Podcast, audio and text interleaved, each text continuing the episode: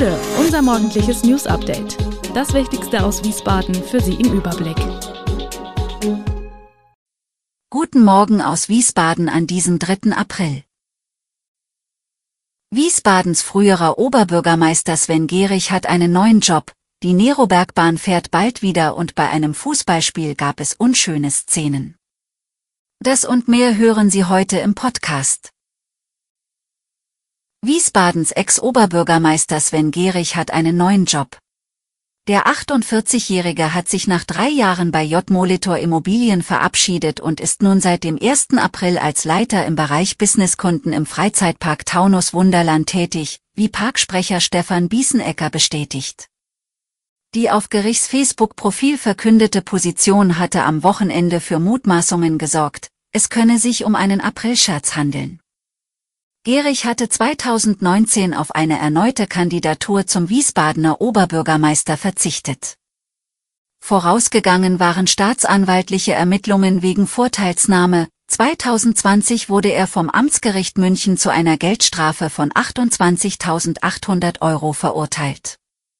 Aktuell ist der 48-Jährige erneut Thema im Rathaus, da das Sozialamt ihm als damaligen Oberbürgermeister für die Unterbringung seiner Mutter in seiner Eigentumswohnung Zahlungen leistete.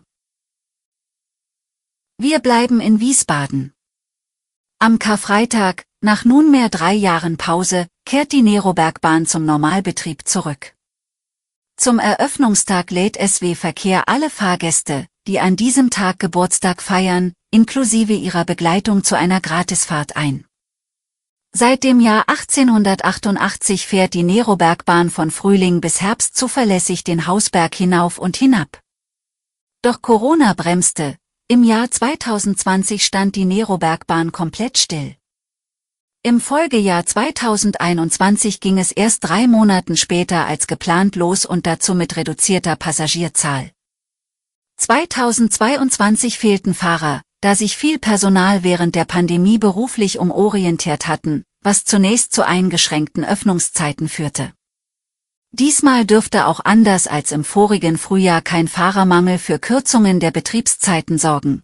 Die Ausbildung von neuem Fahrpersonal ist weitestgehend abgeschlossen, Stand jetzt kann dann auf etwa 15 Fahrerinnen und Fahrer zurückgegriffen werden. Der Preis pro Fahrt bleibt auf dem Niveau von 2018, 4 Euro für Erwachsene und 2,50 Euro für Kinder. Am 14. März hat das Europaparlament in Straßburg beschlossen, Gebäude mit besonders schlechter Energiebilanz unter eine Sanierungspflicht zu stellen. Diese Sanierungen sind neben ihrem umweltfreundlichen Aspekt vor allem eins, kostspielig. Und zwar besonders für die Hauseigentümer älterer Immobilien, denn diese sind oft schlecht gedämmt. Wiesbaden verfügt über eine Reihe an älterer Bauwerke, die schon lange den Charme der hessischen Landeshauptstadt ausmachen.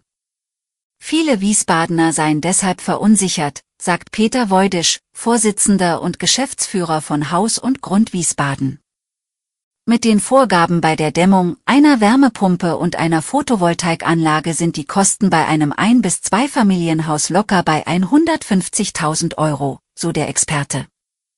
Ältere Gebäude in Wiesbaden könnten deshalb einen dramatischen Wertverlust erleiden, da Hausbesitzer ihre Immobilie zwangsläufig auf den Markt bringen müssen.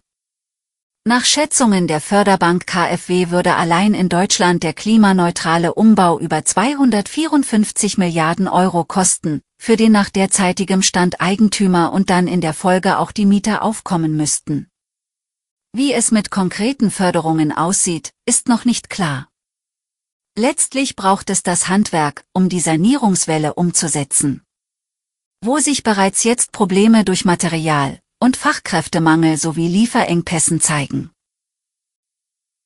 Feuerwehreinsatz in der Nacht zum Montag in einer Wiesbadener Flüchtlingsunterkunft. Wie die Feuerwehr mitteilte, war im Treppenraum im sechsten Obergeschoss des Gebäudes ein Feuer ausgebrochen, wodurch der Fluchtweg von mehreren Bewohnern versperrt sei.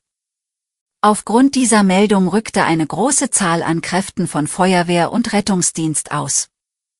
In dem betroffenen Stockwerk stellte sich zum Glück heraus, dass ein brennender Kinderwagen bereits vom anwesenden Hausmeister gelöscht worden war.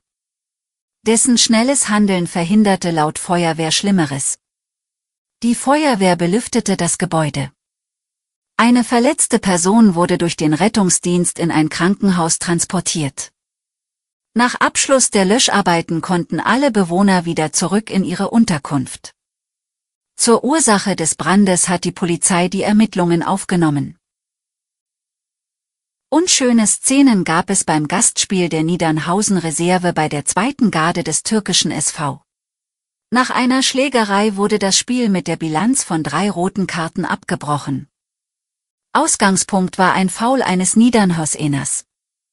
TSV-Trainer Yasser Akjol berichtet, einer seiner Spieler sei den Niedernhausener dann angegangen und habe dafür berechtigterweise rot gesehen.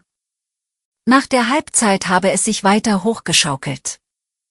Es gab Beleidigungen und viele Fouls. Kurz vor Schluss sei es dann eskaliert und der Niedernhausener hat sich mit einem seiner Spieler geschlagen. Die Bank habe noch versucht, zu schlichten. Lars Hansen stimmt den Schilderungen seines Trainerkollegen zu. Die Beleidigungen habe er nicht vernommen, was nicht heißt, dass es sie nicht gegeben habe. Seitens des Vereins wurden Konsequenzen für den Spieler angekündigt. Der TSV-Vorstand kündigte an, das Thema bei der Vorstandssitzung auf den Tisch zu bringen und Konsequenzen ziehen. Immerhin, die beiden ursprünglichen Streithähne söhnten sich nach Akyols Angabe nach dem Abbruch wieder aus. Von diesem Montag an können Fahrgäste das ab Mai bundesweit gültige 49 Euro Ticket für den Nah- und Regionalverkehr kaufen. Verkauft wird das sogenannte Deutschlandticket online, auf den Internetseiten und Apps der jeweiligen regionalen Verkehrsunternehmen sowie der Deutschen Bahn, außerdem in den Kundenzentren vor Ort. Es wird als Chipkarte oder Handyticket ausgegeben. Das Abo kostet 49 Euro pro Monat. Es kann monatlich gekündigt werden und verlängert sich ansonsten automatisch. Mit dem Angebot wollen Bund und Länder Fahrten im öffentlichen Verkehr attraktiver und erschwinglicher machen. Es gilt als Nachfolgelösung für das im vergangenen Sommer für drei Monate eingeführte 9-Euro-Ticket. Insbesondere Pendlerinnen und Pendler sollen dauerhaft profitieren. Nach monatelangem Ringen hatten sich Bund und Länder darauf geeinigt, die Kosten für das Ticket je zur Hälfte zu tragen. Alle Infos zu diesen Themen und noch viel mehr finden Sie stets aktuell auf wiesbadener-kurier.de. Gude Wiesbaden ist eine Produktion der VRM von Allgemeiner Zeitung, Wiesbadener Kurier, Echo Online und Mittelhessen.de. Redaktion und Produktion die NewsmanagerInnen der VRM. Ihr erreicht uns per Mail an audio.vrm.de.